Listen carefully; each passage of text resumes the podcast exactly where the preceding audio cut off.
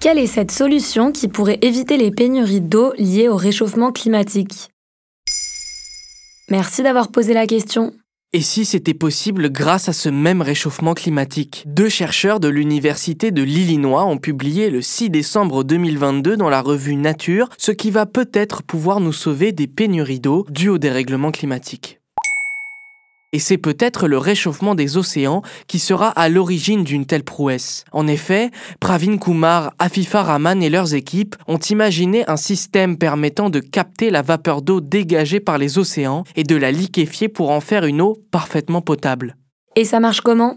Les scientifiques ont imaginé des structures d'extraction de 100 mètres de haut et 200 mètres de large en forme de tours géantes qui pourraient être alimentées par des parcs éoliens offshore et des panneaux solaires terrestres. Pensés pour être installés à quelques kilomètres des côtes, ces engins permettront de condenser l'eau avant de l'acheminer par des canalisations sur la terre ferme pour être finalement redistribuée.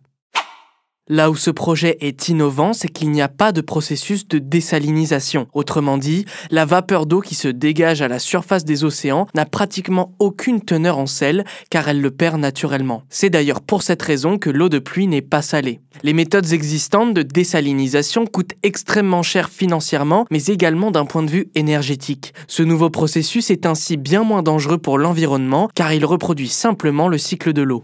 Mais comment ça peut endiguer les pénuries d'eau?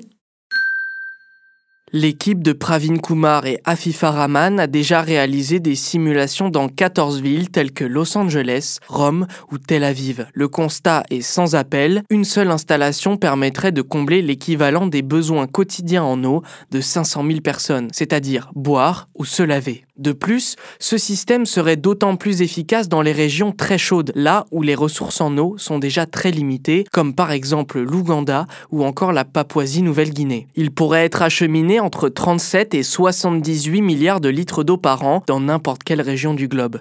Afifa Rahman, co-autrice de l'article dans la revue Nature, a déclaré, je cite, Les projections climatiques montrent que le flux de vapeur océanique ne fera qu'augmenter au fil du temps. Plus il fait chaud et plus il y a d'évaporation, fournissant encore plus d'approvisionnement en eau douce. Cela fournit une approche efficace et absolument nécessaire pour l'adaptation au changement climatique, en particulier pour les populations vulnérables vivant dans les régions arides et semi-arides du monde.